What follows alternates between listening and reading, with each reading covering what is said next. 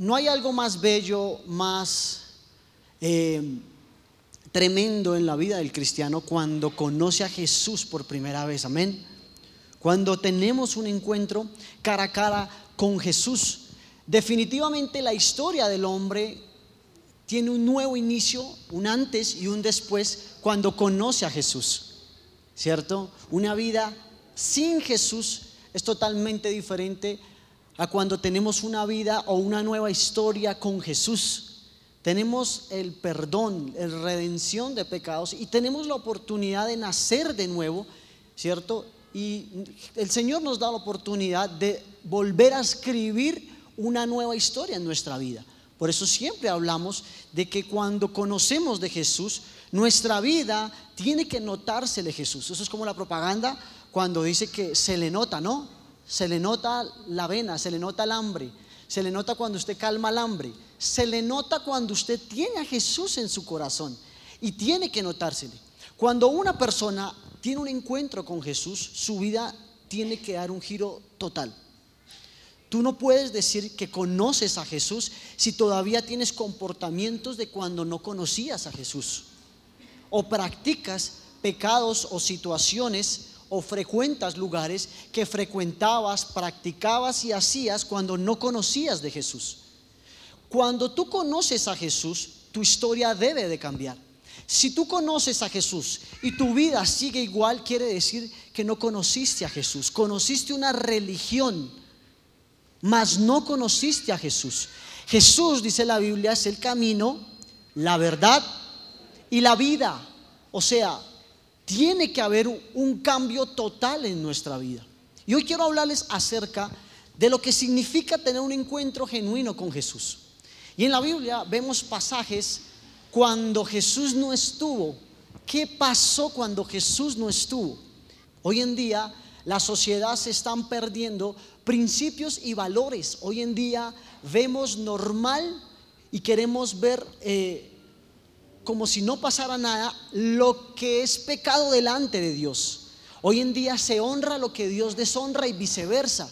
Hoy en día estamos en una sociedad en donde a lo bueno le llamamos malo y donde se está perdiendo los principios y valores de nuestras familias. Y el diablo sabe que si tumba una familia, tumba una generación completa.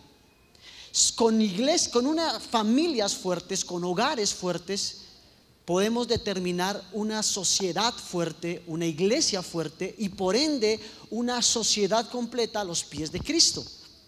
Por eso el enemigo ataca a la familia, por eso coloca los pleitos, enemistades, envidias, ¿cierto? Celos entre padres e hijos e hijos y padres.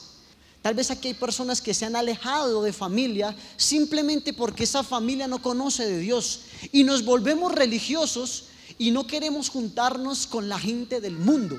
¿Cierto que sí? Entonces nos metemos en una burbuja y nos olvidamos que también hacemos parte del mundo que todos vivimos en la tierra y que todos pasamos las mismas dificultades del que no conoce de Jesús. Y que la actitud de la iglesia tiene que ser totalmente diferente. Amén. Quiero que me acompañen los que tienen Biblia al libro de Juan capítulo 11. Juan capítulo 11, verso 3 dice lo siguiente. Enviaron pues las hermanas para decir a Jesús, Señor, he aquí, el que amas está enfermo. Escuche esto. Mire que lo dijeron lo siguiente. Verso, el siguiente verso. Oyéndolo Jesús dijo, esta enfermedad no es para muerte, sino para la gloria de Dios, para que el Hijo de Dios sea glorificado por ella. Muchas veces nosotros creemos que por las diferentes dificultades que pasamos a diario, eso condiciona el amor que tiene Cristo para con nosotros. Entonces nos hacemos preguntas, pero si yo amo a Dios, ¿por qué me robaron? Pero porque si yo amo a Dios, ¿por qué me diagnosticaron cáncer?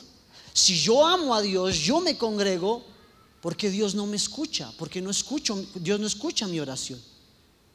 Y había ese sentimiento en la familia de Lázaro, porque Dios amaba a Lázaro y Dios lo ama. Y se lo recuerda y le dice, ama y Jesús ama a Lázaro. Jesús era tan amigo de Lázaro y de la familia de Lázaro que se quedaba incluso a dormir en la casa de Lázaro. Eran tan partners, eran tan amigos que se acostumbraron a Jesús. Pero Jesús dice que esta enfermedad no es para muerte, sino para ver la gloria de Dios en la familia de Lázaro.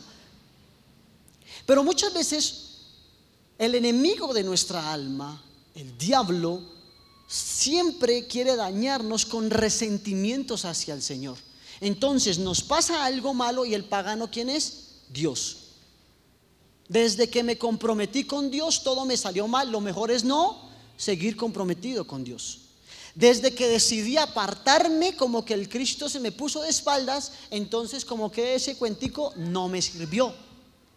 Desde que decidí hacer las cosas bien con Dios, Dios empezó a sacar mi pasado y ahora estoy pagando las consecuencias. Mejor me hubiese quedado sin conocer de Jesús.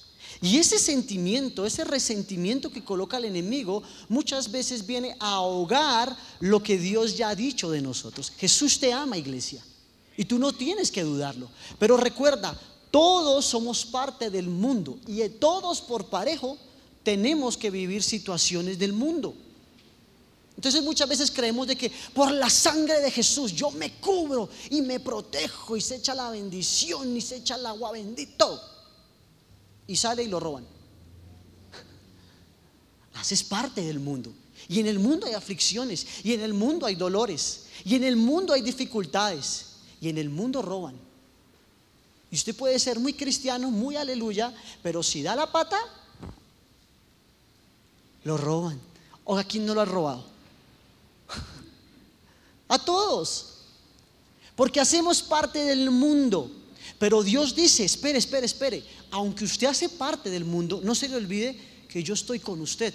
Y el mundo lo puede enfrentar conmigo si usted me tiene a mí de su lado.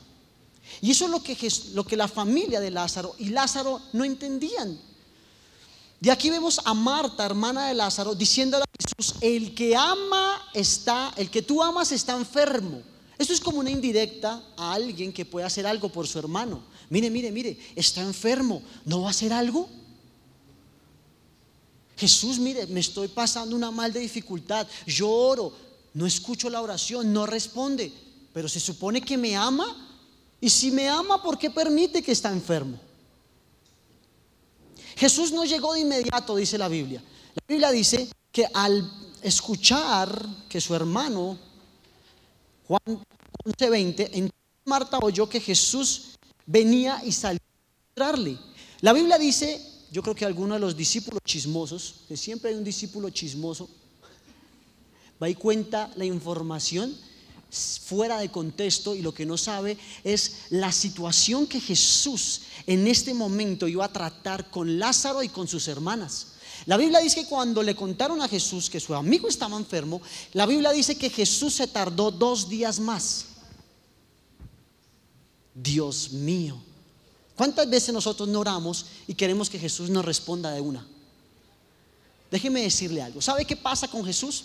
Jesús está dispuesto a hacer los milagros por nosotros, amén. Pero Él no está dispuesto a dejar su señorío por nosotros. Aunque Él es siervo, no es, es nuestro sirviente. Y nosotros no vamos a condicionar a Jesús de cómo y cuándo debe de responder a nuestras oraciones. Amén. Esto no tiene tantos amén, pero es la verdad. Señor, ya es tarde. Te la has pasado predicando toda la noche. La gente tiene hambre. Despídelos. ¿Qué dice Jesús? Den de ustedes de comer. Pero solo tenemos 200 denarios y unos cuantos panes. Tráiganlos. Oró, los repartió y se multiplicó.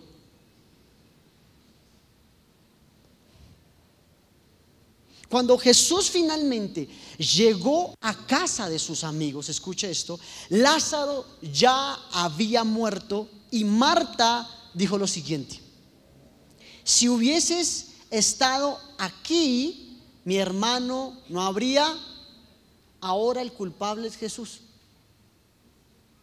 Ahora la culpa la tiene Jesús.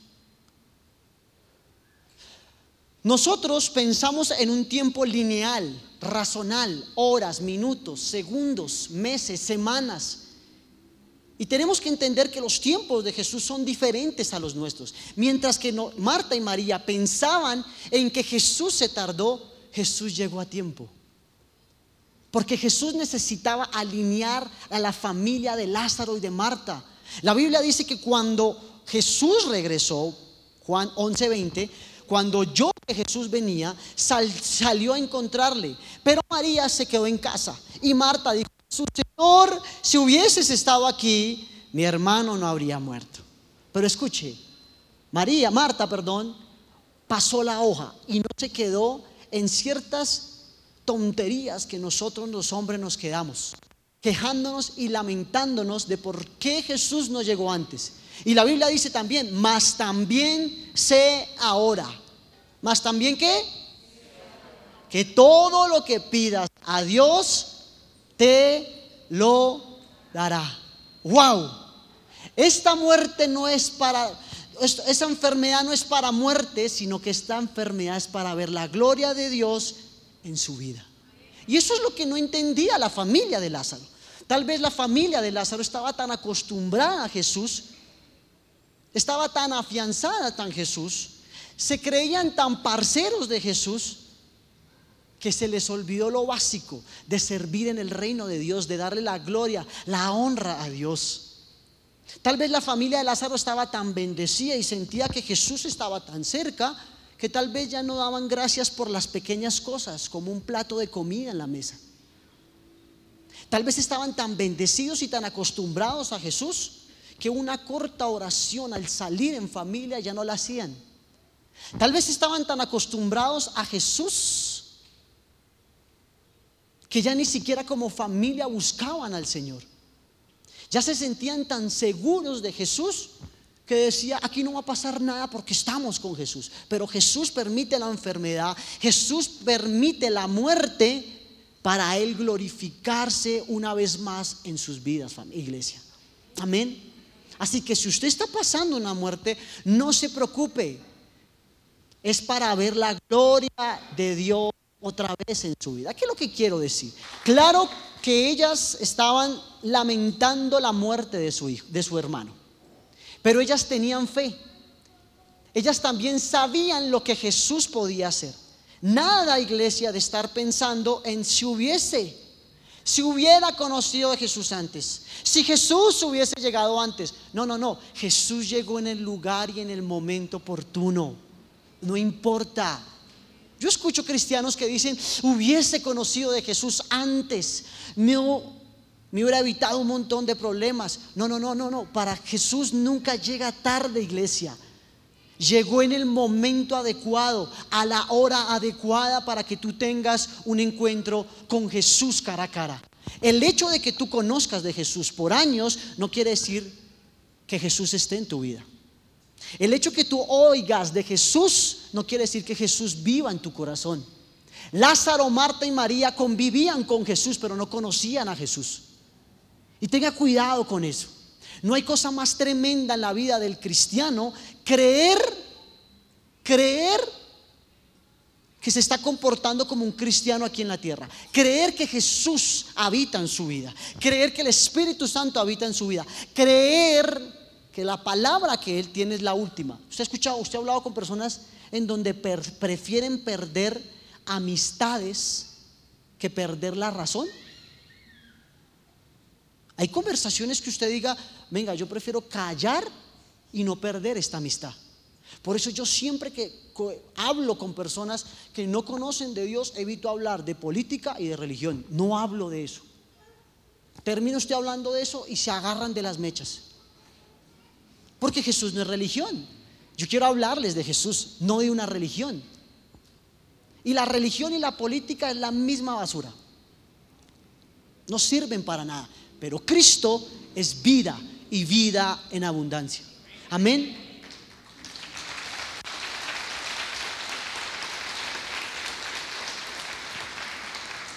Marta y María encontraron algo. Dejaron de buscar el por qué y empezaron a preguntarse el para qué de las cosas. ¿Por qué permitió que se muriera? ¿Por qué? No, no, no, no. ¿Para qué? Y es tiempo que nosotros debemos empezar a buscar el para qué de las situaciones y no el por qué. Si usted se estanca en el por qué, déjeme decirle algo, usted no va a superar lo que la adversidad, la enfermedad o lo que usted esté viviendo. Pero ¿por qué le pasan esto a nosotros que somos buenos? Pero ¿por qué si busco de Dios? Pero ¿por qué? ¿Por qué? ¿Por qué? ¿Por qué? Señor, ¿para qué? ¿Cuál es el propósito que tienes? ¿Cuál es el siguiente nivel para el que me vas a llevar? Definitivamente necesito pasar un desierto para ver la tierra prometida. Señor, ayúdame a ser ágil, rápido, sabio, astuto para pasar esta prueba y llegar al otro nivel. Y eso es lo que entendió Marta.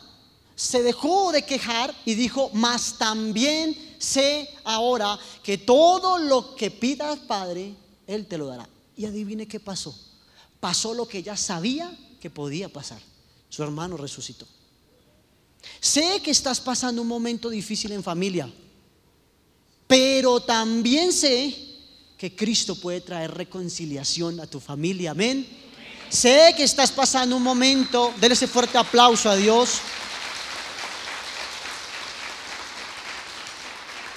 Sabes que estás enfermo, pero también sabes que por su sangre fuimos qué? Curados. Sabes que estás pasando un momento financiero difícil, amén. Pero también sé que todo lo que Él pida al Padre, Él te lo dará. Sé que estás pasando un momento difícil en tu vida. Sé que estás pasando un momento difícil en tu empresa, las cosas no van muy bien, pero también sabes que Dios proveerá conforme a todas sus bendiciones y sus promesas. Aquí se trata es que parte del conocimiento vamos a empezar a usar.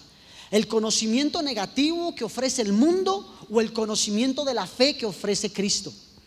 Y Marta y María tenían dos panoramas, alimentarse y guiarse por lo que decía el mundo. ¿Qué decía el mundo? El mundo, enfermedad, muerte, Jesús ya no me ama, Jesús se olvidó de nosotros, Jesús no llegó. Pero ellas decidieron enfocarse en, lo que ofrece el Señor, en lo que ofrece el Espíritu Santo. Sé que está enfermo, pero Jesús puede sanarlo. Sé que estás pasando un momento difícil, pero Jesús va a llegar. Amén. ¿Con qué parte del conocimiento vas a afrontar en el mundo que tú y yo vivimos? Si tú solo usas la información negativa, vas a concluir mal. Así que nosotros debemos de empezarnos a guiar por la información positiva que Cristo nos da, las que nos trae bendición. ¿Y cuál es la información positiva? Lo que dice las escrituras, lo que dice la palabra. Debemos de preocuparnos de mostrar ser espirituales y tenemos que empezar a ser más escriturales, porque la espiritualidad no se puede medir. Usted quiere ser espiritual, no coma cuento, coma Biblia. Escritural, los cristianos tenemos que enfocarnos en ser más escriturales, en indagar en la palabra, en profundizar, en leer, en meditar, en no tragar entero. La espiritualidad es fácil de manipular, ¿usted sabía? Porque si hay un ignorante que no le gusta leer, pasa al frente a alguien y le dice dos, tres palabras, amén. Y se come el cuento. Pero cuando usted le muestra a Jesús, el de las escrituras, el de las escrituras, el de los señales, milagros, prodigios, usted va a empezar a vivir de una manera diferente y una vida en Cristo diferente. Amén. Así que a todo lo malo que usted esté viviendo, colóquele un pero antes. Amén. Siempre, acuérdese de esta palabra. Estoy pasando un momento difícil, pero siempre hay un pero bueno. Siempre hay un buen pero, ¿no? Sé que estoy pasando un momento financiero muy duro, pero siempre, siempre. Amén. Segundo, en el libro de Marcos capítulo 5 vemos otro, otra historia, la cual habla de recibir una, una perspectiva de la información negativa del mundo y la información positiva la información de la fe que viene de Dios. Marcos 5:25 dice, pero una mujer que desde hacía 12 años, ¿cuánto? Si uno tiene una esposa, me van a perdonar las mujeres, que les dura un par de días y son insoportables. ¿Cierto que sí? Pobrecitas. Ahora imagínese esta mujer que lleva 12 años de flujo de sangre. Yo creo, para mí, no lo dice la Biblia, lo dice Andrés, que su aspecto físico estaba deteriorado. Tenía cara amargada. En serio, pobrecita. Imagínese una mujer 12 años con flujo de sangre. Estaba desesperada. O sea, no sabía qué más hacer. Yo creo que si se le aparecía el Nostradamus o el brujo de la época, ella probaba. Yo creo que lo hizo. Porque mire lo que dice la Biblia. Y había sufrido mucho de muchos médicos. Mire esto. Ahora estaba enferma y ahora pobre. Porque dice, dice, dice la Biblia, y gastando todo lo que tenía y nada le había aprovechado. ¿Qué hay cosa más peor, ¿la cierto? Enfermo y pobre. Era una mujer que tenía plata. 12 años en un tratamiento con médicos, no había seguro social. Esa mujer tenía plata. Pero la Biblia dice que todo lo que ya había intentado, nada le había hecho. Antes peor. Cuando oyó hablar de Jesús, ¿cuando qué? Iglesia, procuremos hablar palabras de vida y de bendición, de aliento y esperanza para las personas. La gente afuera está, escucha, está esperando que nosotros hablemos de un Jesús que da vida y no muerte, de un Jesús que da esperanza, amor y tranquilidad, no un Jesús religioso, no un Jesús fanático que muchas veces nosotros nos inventamos. Eso es un amigo imaginario que nosotros nos inventamos. Afuera la gente está, está esperando de nuestra parte palabras que infundan fe, aliento y esperanza. Amén. Para hablar negativo y para hablar cosas incorrectas, allá afuera hay muchos. En las redes antisociales también hay muchos. Pero que Dios procure de parte nuestra nuestra boca salgan palabras de aliento, amén. Y la Biblia dice que cuando oyó hablar de Jesús, esto siempre me ha llamado la atención. ¿Qué escuchó esta bendita para que la llevara a hacer lo siguiente? Vino por detrás entre la multitud y tocó su manto. ¿Qué escuchó? Aquí la pregunta es, ¿qué, qué escuchó? ¿El manto salva? No, el manto no salva. El manto no salva. Lo que salvó fue lo que escuchó. Detonó la fe y hizo que Jesús se volteara y dijo, ¿quién me tocó? Porque la Biblia dice, ¿quién me tocó? Porque él sabía el poder que salía de él. Y dice, será sana de aquel azote. Entonces, si tocare tan solamente su manto, dice ella, seré salva. Y enseguida la fuente de su sangre se secó y sintió en el cuerpo que estaba sana de aquel azote. ¿Qué escuchó esta bendita? ¿Qué escuchó? Siempre me he preguntado, ¿qué escuchó? Todo el tiempo, durante 12 años, ella se estuvo dejando llevar por la información negativa que ofrecía el mundo. Eso no tiene cura. Ya se va a morir. ¿En serio? Amargada, toda fea. Ahora ya no tiene plata porque se la gastó todo en médicos y ninguno pudo solucionarle. Pero ella decidió dejar de escuchar lo que el mundo ofrece y empezar a escuchar a Jesús. ¿Qué es lo que la gente tiene que escuchar de nosotros? Un Jesús que salva, un Jesús que sana, un Jesús que restaura, un Jesús que perdona, no un Jesús que condena. Amén. Sabemos que tenemos que arrepentirnos, claro. El que está en pecado tiene que apartarse, arrepentirse y alcanzará misericordia. Amén. Pero nosotros necesitamos predicar un evangelio, el, que, el evangelio de la cruz, el que Jesús fue a la cruz por el pecador. Y así como fue a la cruz por usted, también fue por el que en este momento tal vez está hundido en el alcohol, en una mesa. Tal vez ni sabe dónde está parado, no sabe ni lo que hizo anoche, pero ahí está necesitando de Jesús. Y nosotros los cristianos somos tan fariseos muchas veces que nos aislamos y nos metemos en una burbuja llamada religiosidad y decimos, no nos juntemos del mundo. ¿Cierto que sí? A metros con el mundo, a metros. Mi pregunta es, cuando tú estabas en el mundo, el que te habló de Jesús se comportó igual.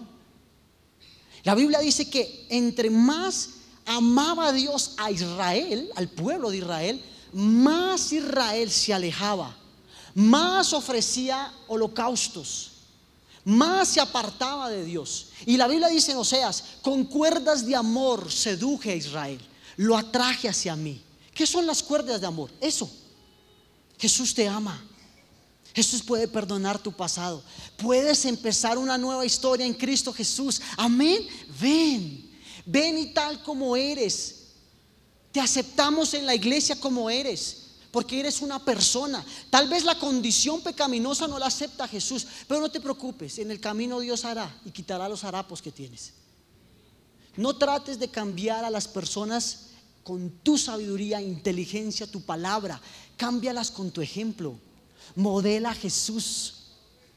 Modela a un Jesús que sana, que restaura. Amén. Sabemos que muchos no comprenden la fe en Jesús. Pero tenemos que entender que todos, todos los que estamos aquí somos pecadores, lavados con la misma sangre. Así que el que esté bien, dice la Biblia, mire que no caiga. Y la Biblia dice que después de que tocó el borde, ¿cierto? Aquella enfermedad, aquel flujo se secó y fue sana de aquel azote. Escuche lo siguiente. Yo creo que en la época la mujer era una mujer de dinero. Era una mujer de alguna manera que ya lo había intentado, tenía una posición económica y también puede ser en la cultura. Pero cuando la Biblia dice que oyó hablar de Jesús, a ella no le importó. Cuando usted ve las historias esta semana, que es muy buena oportunidad para ver las películas, muestran cómo esta escena, la mujer se tira al piso y sin importar nada empieza permiso, permiso, permiso.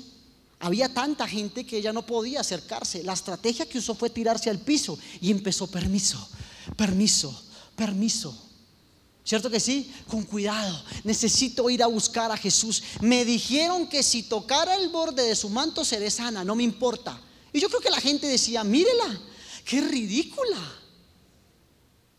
qué absurdo, se volvió loca. Porque los que buscamos de Dios nos dicen locos, absurdos, ingenuos, aleluyas evangélicos, lambeladrillos. Y ahí yo le puedo seguir diciendo un montón de cosas que dice. Pero a ella no le importó, ridícula. Y cuando llegó, tocó el borde y se sanó. ¿Qué importa lo ridículo? Lo que importa son los resultados, iglesia. Amén. Muchas veces quedamos en ridículo en el mundo y nos, volvemos el centro de las reír de las personas. Se burlan de nosotros y nosotros como si nada. Llegamos a Cristo y empezamos a padecer las persecuciones que conlleva seguir a Cristo y empezamos a decir, no, no, yo, yo no soy cristiano. Yo he escuchado gente que dice así. Y está en un club social de amigos y les da pena decir que es cristiano. Les da pena decir que son líderes, que son seguidores de Jesús. Entonces he escuchado cosas como soy simpatizante. Creo en Jesús a mi manera. ¿Has escuchado? Esa es la más famosa. Voy, no estoy de acuerdo con tantas reglas, estructuras, pero creo en Dios a mi manera y tengo mi relación a mi manera. No tenga miedo, no importa lo ridículo, lo que importa son los resultados que usted y yo encontramos en Cristo Jesús. Amén. Y quiero terminar con lo siguiente. Otro ejemplo de escoger entre la información que ofrece el mundo y la información que ofrece Jesús lo encontramos en la parábola del hijo pródigo. Mire lo que dice el libro de Lucas. Me encanta esta historia. Lucas 15, 11 dice, también dijo un hombre, tenía dos hijos y el menor de ellos dijo a su padre, Padre, dame la parte de los bienes que me corresponde y les repartió los bienes. No muchos días después, juntándolo todo, el hijo menor se fue lejos a una provincia apartada y allí desperdició sus bienes viviendo perdidamente. Siempre lo he dicho, hay gente muy santa, muy santa hasta que tiene plata para pecar. Va a decir, pero ¿cómo voy a pecar si hasta apenas me alcanza para comer? ¿Con qué voy a pecar? Y la Biblia dice que este gastó todo. Y la Biblia no dice que el malgastar sea pecado. Pero en esta historia vamos a ver cómo el malgastar puede traer grandes inconvenientes a nuestra vida. Y cuando todo lo hubo malgastado, vino una gran hambre en aquella provincia. Si no hubiera malgastado, cuando llegó las vacas flacas, hubiera tenido con qué comer, ¿sí o no? Y fue y se arrimó a uno de los ciudadanos de aquella tierra, el cual le envió a su hacienda para que apacentase qué? Cerdos. Escuche, y deseaba llenar su vientre de las algarrobas que comían los cerdos. Mire cómo el diablo lo pone a uno de boleta. Este muchacho tenía todo en la casa. Todo. Era un hijo de papi y mami. Pero le entró la locura que a la gente le entraba, a todos nos entran, ¿cierto? Y decidió apartarse y vivir perdidamente. Cuando yo lo, ya lo gastó todo, el diablo lo puso a comer, a desear llenar su vientre de la comida de los cerdos. Qué tremendo esto. Pero nadie le daba, imagínense eso. Ni los mismos cerdos querían compartir la comida con él. Pero escuche lo que dice la Biblia. Y volviendo en sí. ¿Y qué? Pero también sé. Eso. ¿Cuántos jornaleros en la casa de mi padre tienen abundancia de pan y yo aquí perezco de hambre? Me levantaré, iré a mi padre y le diré, Padre, pecado contra el cielo y contra ti. Tremenda historia. Este muchacho tomó una acción basada en un pensamiento. La acción cuál es? Me levantaré.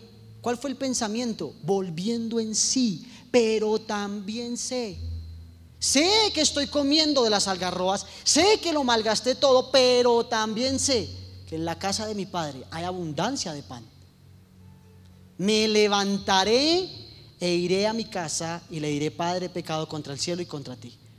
Cuidado, iglesia, con los pecados que se cometen contra el cielo. No hagas que el Padre cierre las puertas, las bendiciones de los cielos a favor de su vida y de su familia. Cuando tú pecas, no solo le fallas a Dios, sino le fallas a tus hijos, a tus familias, a tus padres, a tu pareja. Dios perdona, pero el hueco que le hiciste a esa mujer por haberle fallado, tarda años en poderlo sanar. Dios perdona que te alejaras. Pero el vacío que dejaste en tus hijos de abandono, lo tienes que pagar. Pero si Dios me ama, sí, por eso, porque Dios te ama. No tengas duda. Me levantaré e iré a la casa de mi padre. Y le he dicho, Padre, pecado contra el cielo y contra ti. Mientras que el hijo malgastaba todo, estoy seguro que el padre preparaba su regreso. Y esto es lo más hermoso que hay. Porque mientras que usted y yo vamos y nos perdemos y vivimos vilmente, deseando llenar nuestro vientre de lo que ofrece el mundo, el Padre está en casa esperándote. Jesús, el Padre nunca fue a buscarlo. Olvídese, Dios nunca va a ir a buscarlo. Dios los va a esperar aquí. ¿Quién se fue? Él o usted.